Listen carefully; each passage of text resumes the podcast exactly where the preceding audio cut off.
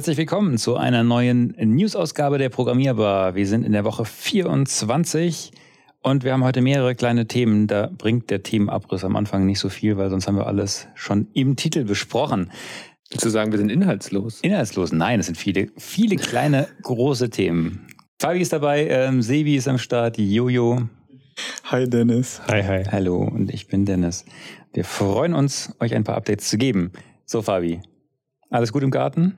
Im Garten? Ich weiß nicht, ja. ich kann nicht rausgucken. Vor meinem Fenster ist eine Folie. Äh, und ich weiß gar nicht, was ist das für ein Wetter? Schneit's? Der sitzt da in seinem Keller. Äh, nee, ja. es ist, es ist, ähm, heute war es sehr schön, weil es war heute Nacht frisch und jetzt ist es sehr sonnig. Ist das gut für den Garten? Hm, weiß ich nicht, ist gut für mich. Okay. Ja, nee, sonst weiß ich nicht, was mein Garten macht. Ich schaue nach der Arbeit dann mal rein, äh, raus. Mal gucken. Okay. So, Fabi, willst du trotzdem anfangen mit deinem Thema? Ja, komm, ich fange an. Ich habe eine Kleinigkeit dabei, wie dein Intro vielleicht schon merken lassen.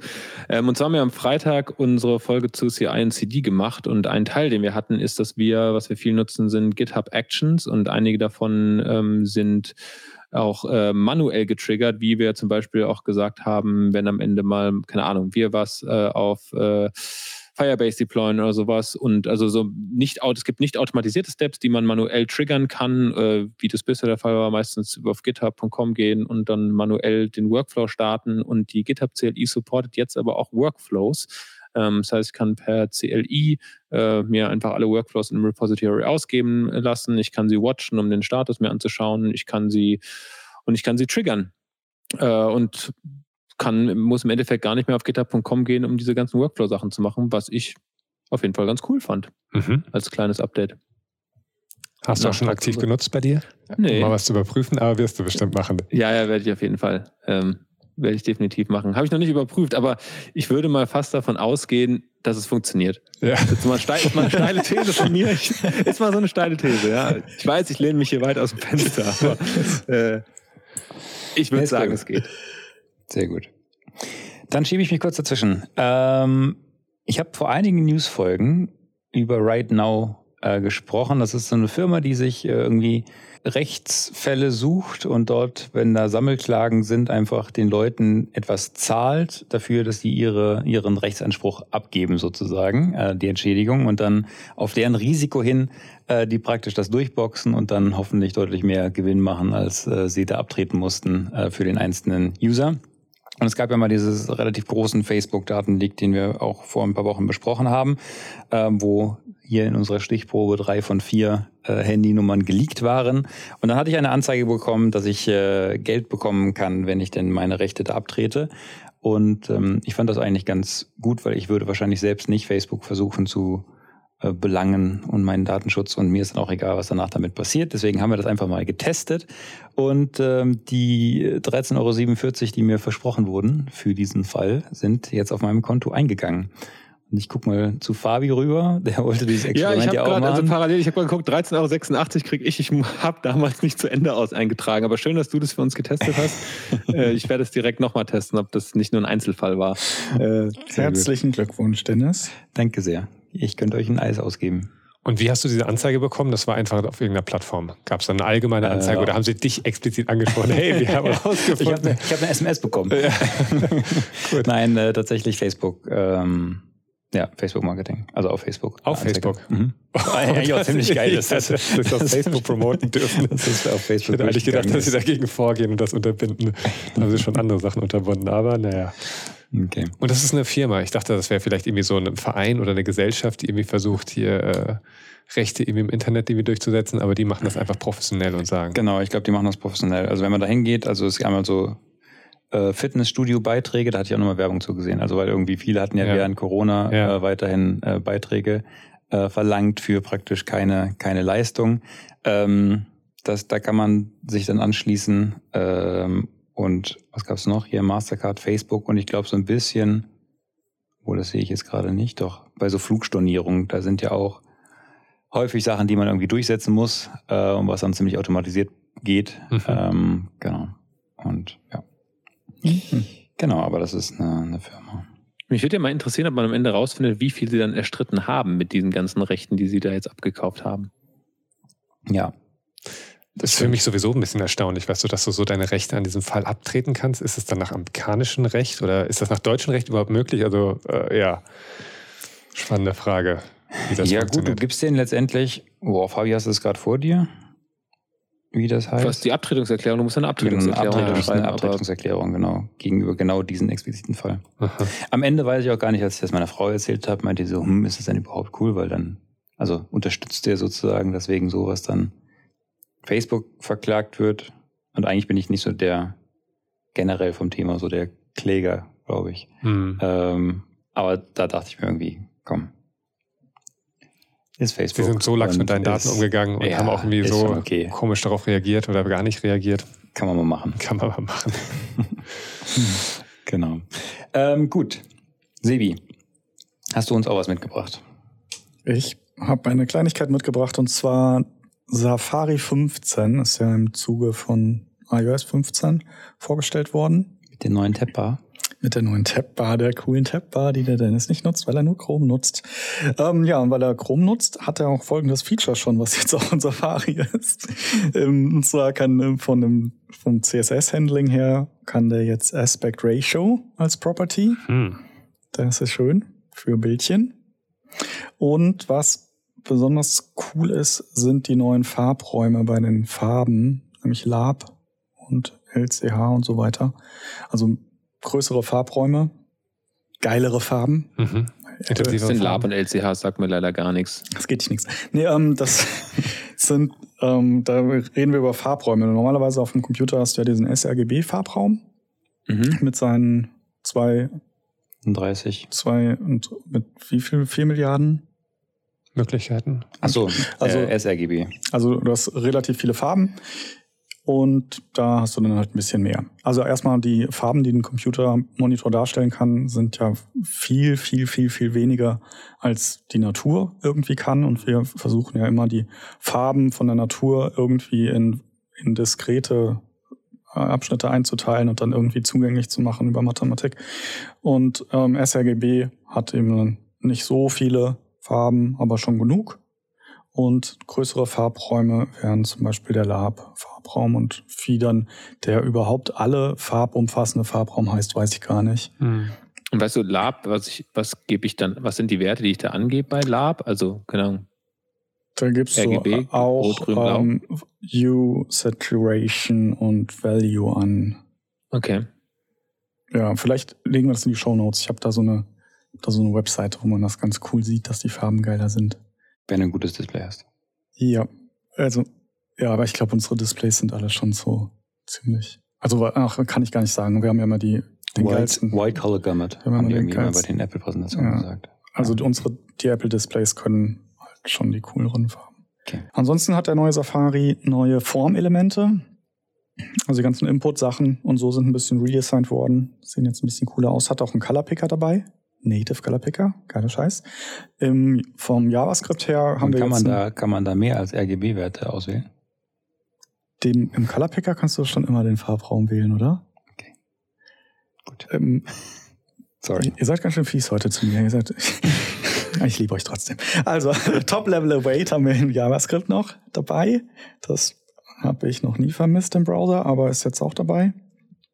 Und ähm, das letzte, was ich noch sagen möchte, ist die neue WebGL 2 API.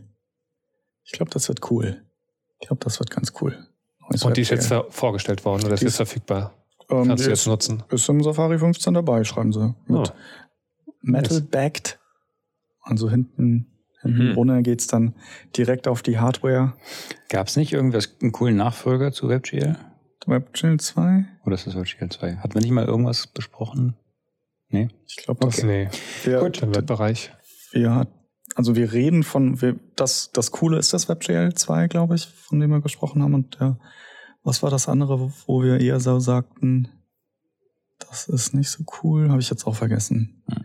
Haben auch bisher nicht eingesetzt, gell? Okay.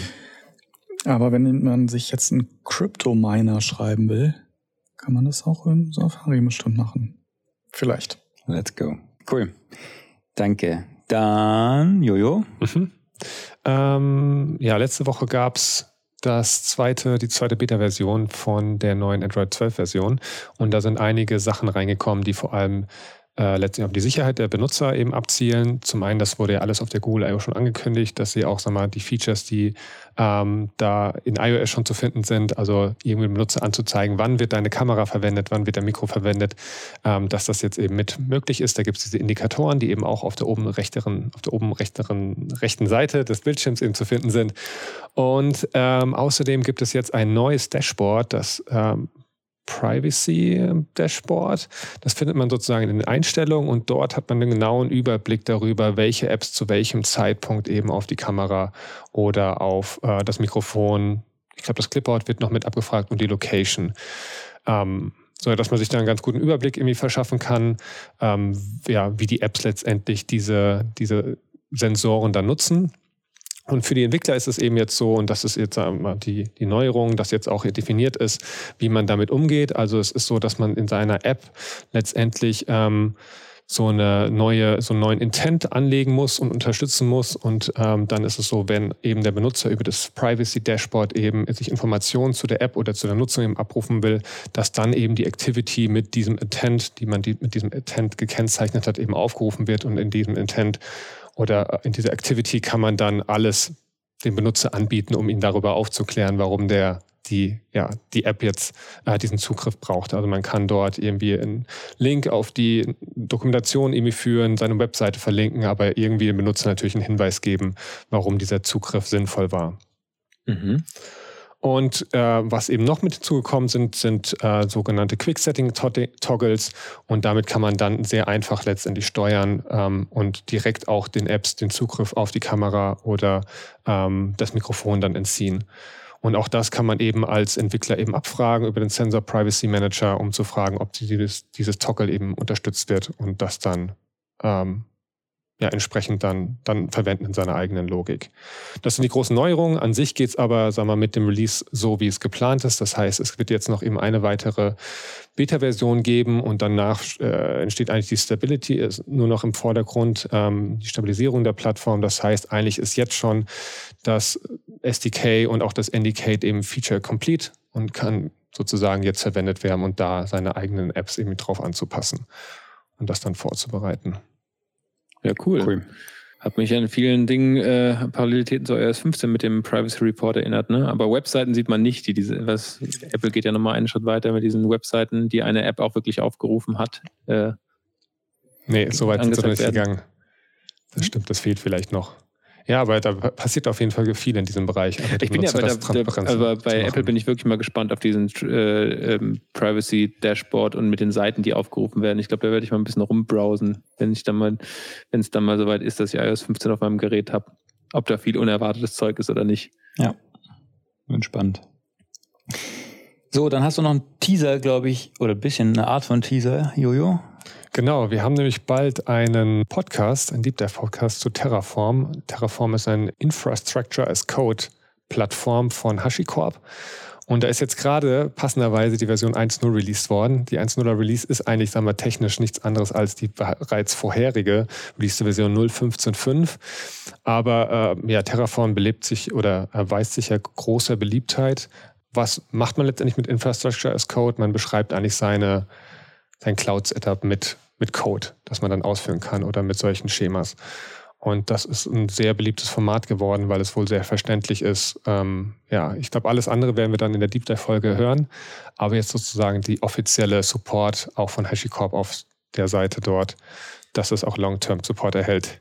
Das heißt, dass es am Ende nicht ein, ein Zusammenspiel ist aus, ich habe keine Ahnung, wenn ich auf Kubernetes hoste, ein paar Kubernetes YAML, muss aber trotzdem noch einiges irgendwie manuell ausführen, um meinen meine Infrastruktur aufzusetzen. Das heißt, am Ende, wenn es in Code ist, ist meine Erwartungshaltung auch mit einem CLI-Command oder sowas, setze ich die gesamte Infrastruktur auf und es ist sozusagen immer alles, was meine Infrastruktur angeht, ist wirklich dort definiert. Das heißt, ich kann sie mit einem Befehl löschen und auch wieder aufsetzen oder ja. muss und soll wahrscheinlich auch nichts mehr in der GUI machen.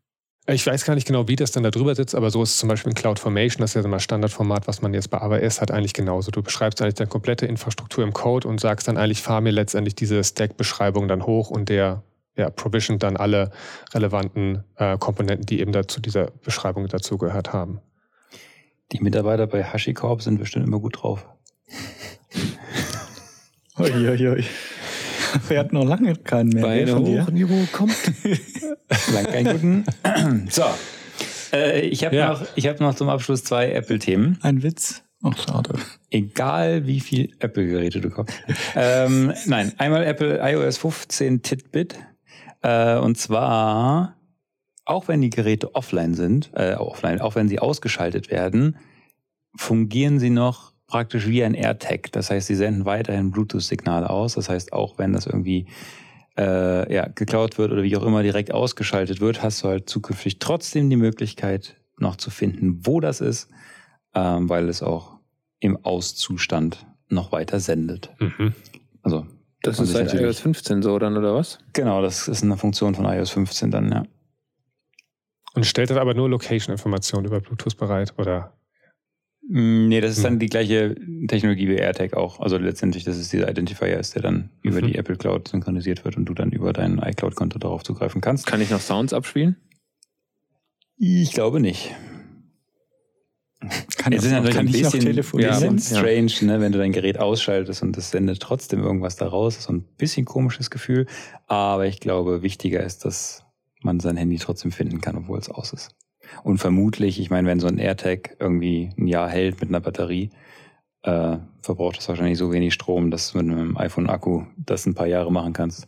Das ist der Grund, warum die in Action-Serien immer, wenn, wenn sie nicht verfolgt werden wollen, die Handys auch immer komplett kaputt treten. Ja. Die haben schon alle iOS 15 drauf gehabt. Das stimmt. Ja, und das andere, wo ich mit euch ein bisschen drüber diskutieren wollte, ähm, es gab bei Apple so ein bisschen hin und her, was heißt hin und her? Ähm, die Chefs rund um Tim Cook haben gesagt, ab September wird wieder im Büro arbeiten äh, Pflicht und zwar montags, dienstags und donnerstags, so dass dann praktisch Mittwoch und Freitag flexible Homeoffice-Tage sind, wenn man denn möchte. Ähm, worauf sich eine recht große Gruppe von Apple-Mitarbeitern äh, formiert hat und einen offenen Brief geschrieben hat an eben Tim Cook und die anderen in der Executive-Ebene und gesagt haben, dass sie sich ein bisschen falsch verstanden fühlen und nicht gehört fühlen, weil es einen großen Teil gab, der Pandemie hin und her ähm, ja sehr gut da eben eine Work-Life-Balance gefunden hat, Familie und äh, Arbeit besser in Einklang gebracht wurden, äh, man den Stress vom Pendeln nicht hat, etc. Und äh, ja, das hat dann relativ viel für viel Wirbel gesorgt. Ähm, es gab jetzt aber noch keine offizielle Antwort, ähm, ob das denn angepasst wird oder nicht angepasst wird. Es gibt interessanterweise, ich meine, Google hat ja das schon relativ offen gesagt, dass sie das anders, also dass sie es äh, flexibler machen, dass das zukünftig man komplett irgendwie auch von zu Hause arbeiten kann, haben aber auch gleichzeitig die Ansage äh, oder hatten zumindest eine Umfrage gemacht, dass die Produktivität im Homeoffice gesunken ist. Und jetzt weiß man natürlich nicht, ob das dann verknüpft ist mit Corona-Situationen, die man dann im Homeoffice hatte. Aber zumindest ist das äh, Google intern äh, war die Erkenntnis, dass sie nicht so produktiv sind, haben es aber trotzdem angeboten. Ähm, und bei Apple war es wohl vorher auch noch mal deutlich strikter, was Remote Work angeht. Und diese ähm, Produktivität war, was war das? War das eine Umfrage, wo man einfach die Leute gefragt wurden, seid ihr produktiver oder nicht? Ja. Okay. Mhm. Ja. Ich bin mal gespannt wie sich das entwickeln wird. Was ist eure Meinung aktuell, euer Gefühlsstand? Homeoffice wird, glaube ich, das gleiche wie ein Handy, oder? Von den Begrifflichkeiten. Im Ausland ist Homeoffice immer Remote Work und genauso wie Handy noch nie ein englisches Wort war, etabliert sich, glaube ich, hier Homeoffice als, als falsches englisches Wort. Egal. Ja. Ist, ist, es so, dass wenn du jetzt, wenn ich jetzt mit äh, mit USA telefoniere und wenn ich Ferngespräch führe, dass ich dann Home, wenn ich Homeoffice sage, verstehen die Leute nicht, was ich sage. Ah, zumindest würden sie, glaube ich, selbst Remote Work sagen. Ich weiß nicht, ob es okay. ganz so krass ist, dass sie es nicht verstehen, aber wahrscheinlich nicht. Ich merke mir für mein nächstes Ferngespräch. Naja, also ich glaube, es fängt ja auch immer so ein bisschen davon ab, was deine, was deine Situation zu Hause ist. Ne? Also vielleicht zu meinem Kontext, weil wenn meine Aussage gleich kommt, meine, mein Kontext ist erstens relativ langen Weg zur Arbeit, zweitens den Luxus, in meinem Zuhause ein eigenes Büro zu haben, wo ich die Tür zumachen kann und einfach arbeiten kann. So, also ich muss nicht. Ja gut, wo es ist, ist ist jetzt mal die andere Punkt, aber einfach ich kann, ich habe einen abgeschlossenen Raum, in dem ich arbeiten kann und muss nicht irgendwie, sage ich mal, dreimal am Tag meinen Platz wechseln oder am Ende in der Küche arbeiten und noch äh, schreiende Kinder nebendran dabei irgendwie ertragen. Und bei mir ist so, also ich dachte eigentlich früher mal, dass ich nicht der Homeoffice-Typ bin und äh, habe, also ich meine, bei uns war es ja bei Lotum auch vorher so, dass eigentlich es hieß, wir sollen im äh, Büro arbeiten. Wenn es natürlich notwendig ist, können wir auch mal von zu Hause aus arbeiten. Das war für mich auch immer fein und ich dachte, ich bin im Homeoffice auch nicht so produktiv. Das hat sich für mich, also meine Erkenntnis erstens, ich bin auf jeden Fall im Homeoffice eigentlich sehr produktiv, habe sogar in der Anfangsphase eher mehr sogar noch gearbeitet, weil ich fast die, also die Wegzeit eigentlich auch noch als Arbeitszeit dann genutzt habe. Und bei mir ist es so, dass ich sage, ich würde nicht mehr für eine Firma arbeiten, die mir nicht die Möglichkeit gibt, auch zum Teil zu Hause zu arbeiten. Mhm. Also ich kann mir nicht mehr vorstellen, in ein Setup zurückzugehen, wo ich Vollzeit on-site sein muss. Wäre für mich keine Option mehr. Also gerade so Work-Life-Balance, ich sehe es halt nicht, dass es, dass es notwendig ist. So, ich äh, merke schon, dass dieses Vollzeit-Remote, wo es was jetzt die ganze Zeit war, auch nichts für mich ist. Also es ist, man hat super viel davon, einfach im Büro zu sein, mit seinen Teamkollegen face-to-face zu sein wo man da auch sagen muss, aktuell gibt es ja auch keine Team-Events oder irgendwas, irgendwas, was teambildend ist. Das ist halt im Moment einfach gar nicht da. Aber ich könnte mir nicht mehr vorstellen, einen Vollzeit-On-Site-Job zu machen. Hm. Würde ich wahrscheinlich nicht mehr tun. Ich glaube, weißt du, bei mir war die Situation ein bisschen anders. Also da, wir haben vielleicht ein bisschen beengteren Wohnraum, wo man dann sagt, da waren die schreienden Kinder genau nebenan und da war es mhm. natürlich auch manchmal schwieriger, sich zu konzentrieren, sodass ich schon gefühlt hier eine höhere Produktivität habe, auch wenn man natürlich jetzt nochmal nicht die Kinderbetreuung jetzt von Corona noch hat. Aber ähm, ich glaube, das ist wirklich sehr situationsabhängig und ich finde es eigentlich wichtig, dass man natürlich diese Flexibilität hat. Man merkt auch, natürlich ist es was anderes, vor Ort zusammenarbeiten zu können, sich irgendwie absprechen zu können. Das ist einmal durch diese äh, virtuellen Medien nicht ganz so einfach, gerade wie eben was mal anzuzeichnen oder wirklich so in die Tiefe zu gehen bei manchen Themen und dass man manchmal so diese wirklich zusammensetzen über ein Thema irgendwie grübeln äh, dann doch vermisst und gefühlt da immer so ein bisschen Produktivität verliert. Aber ich glaube, in vielen anderen Dingen ist es wirklich ein deutlicher Vorteil, gerade wie du es beschreibst, Fabi, dass du natürlich einfach die, den langen An Anfahrtsweg dann zur Arbeit sparst und das einfach auch für dich nutzen kannst, was du ja vorher gar nicht konntest. Ja, deswegen äh, finde ich es richtig oder auch gut, dass irgendwie die Apple-Mitarbeiter sich da melden und sagen, hey, äh, können wir das nicht irgendwie flexibler gestalten? Hätte auch nicht gedacht, dass es bei denen so strikt ist. Die sagen, es gibt da feste Tage, wo man in der Woche eigentlich vor Ort sein muss. Ja, naja. Gehen wir mal 18 Monate zurück. War es bei uns ähnlich, meinst war es bei uns noch, ja, klar. noch ganz anders. Ja. Um, ähm, ja, von daher gibt es wahrscheinlich durchaus Gründe, warum man das jetzt versucht noch ein bisschen. Ich meine, die Apple-Mitarbeiter hätten sich hauptsächlich auch auf Disabilities berufen. Es ging gar nicht so um diese Allüren, sondern so äh, die armen Leute, äh, die behindert sind und sich sowieso ins Büro schaffen müssen und das super aufwendig ist. Nee, das habe ich da nicht rausgelesen. Ich hatte das auf mit einem Rechtfertigungskommentar auf Twitter, weil okay. da gab es nämlich eine Stimme, die meinte so, oh mein Gott, wie können die Leute, die in der Technologiebranche arbeiten, eigentlich so sich so entitled fühlen mhm. um, ähm, und also so dann auf die Barrikaden zu gehen, wenn sie eben, naja, halt, also die, dieser Luxus einfach sich, sich aussuchen zu können, wann man arbeitet und so weiter, darauf zu pochen und gegen seinen eigenen Arbeitgeber, der ihm das ermöglicht, eben vorzugehen etc. Und da ging es eben darum, dass dann zurück oder dann wurde halt, kamen Stimmen auf und haben gemeint, ja, es geht eigentlich ähm, nicht um das Entitlement zu sein, sondern eben, dass viele Leute mit Disabilities da auch sich extra benachteiligt fühlen und nicht genau verstehen, warum sie jetzt wieder ins Büro müssen, obwohl sie es so eine krasse Erleichterung für sie war.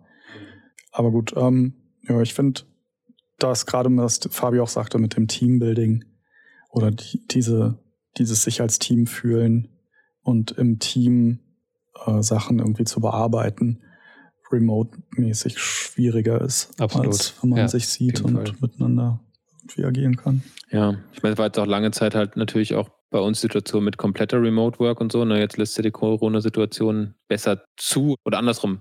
Ich habe vorher in der vorigen Corona-Situation einfach keinen Grund dafür gesehen zu kommen, weil alles andere auch geht und der Teambuilding-Aspekt hat jetzt nicht überwogen zu sagen, es ist einfach nicht notwendig, also tue ich es nicht so. Ich kann meine Arbeit auch von zu Hause machen.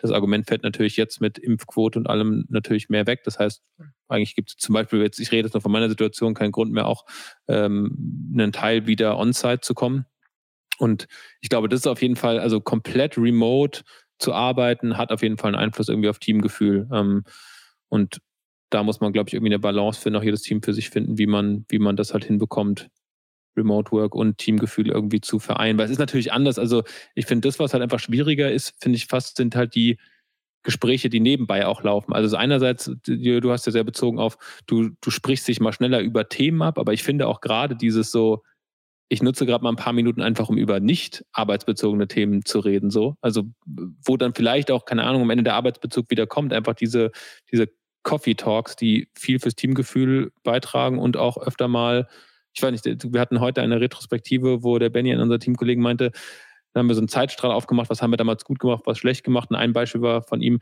ja, und hier hatten wir unser äh, Blablabla-Frühstück, wo wir uns einfach zusammen gefrühstückt haben und darüber unterhalten haben. Und so Dinge kriegst du remote-mäßig nicht hin. Ne? Also haben wir zwar auch mal remote gemacht, wir haben irgendwie was gefeiert und jeder hat Frühstück gebracht bekommen, haben zusammen gefrühstückt, aber das ist halt leider nicht das Gleiche. So. Ja. Dieses so, wir sind mal in einer Gruppe zusammen, es können mal Untergespräche geführt werden.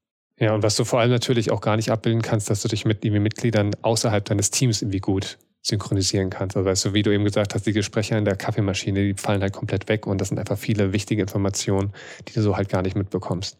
Und wir haben, glaube ich, viel ausprobiert, wie man das irgendwie abbilden kann, jetzt mit Around oder ähnlichen, aber alles das konnte das irgendwie nicht aufwiegen, was man eigentlich dann so im Büro und dem gemeinsamen Miteinander dann hat. Ja, deswegen, ja. Aber ich finde es trotzdem, also krass, was man ja schon gemerkt hat, wie gut es aber trotzdem einfach funktioniert. Also es hat viele Pitfalls, aber es hat ja viele Vorteile irgendwie mit sich gebracht. Ähm, also keine Ahnung, gerade früher, es war ja mal so, man hat ja bestimmt immer mal auch Homeoffice-Tage gemacht. Ich erinnere mich noch an Zeiten, wo ich dann ein, zwei Mal irgendwie von zu Hause aus gearbeitet habe und gesagt habe, ich würde gerne unseren, also Homeoffice war ja früher bei uns gleichzeitig mit, naja, dann bist du halt nicht Teil der, des Dailies oder kommst halt einfach nicht in die Meetings. Dann hatte ich irgendwie mal gesagt, ja, mach, pack mich doch mal dazu ins Daily, so geht einfach in Meet und stellt das MacBook nebendran. Dann hat man mal in irgendeiner Ecke gestanden, hat überhaupt nichts mitbekommen und war so richtig so, okay, ich glaube, es macht doch keinen Sinn, dass ich hier teilnehme. Hm. Und dass jetzt einfach alle Meetings so remote first sind und es funktioniert halt egal, wo du arbeitest, ist schon ein Luxus und funktioniert schon echt gut ja eigentlich. Ja. Aber Teambuilding ist ein Punkt. Aber muss man sagen, wir hatten ja keinerlei, wir waren ja auch von kulturell geprägt, hatten ja auch viele Team-Events gehabt, also irgendwas, was dann auch wirklich abseits der Arbeit irgendwie zusammenschweißt, was natürlich auch komplett weggefallen ist. Also das hat, trägt natürlich super viel fürs Teambuilding bei. Ja. Das kommt wieder. Das kommt. Juti. Dann hoffen wir mal, dass gestern Abend Deutschland gewonnen hat. Oh, guck mal, wie vorausschauend ich heute bin. Und ähm, wünsche euch eine schöne Woche. Wenn ihr Feedback habt, podcast.programmier.bar oder auf unserem Twitter-Channel Programmierbar. Wir freuen uns. Bis ganz bald. Ciao. Bis dann. Tschö. Ciao.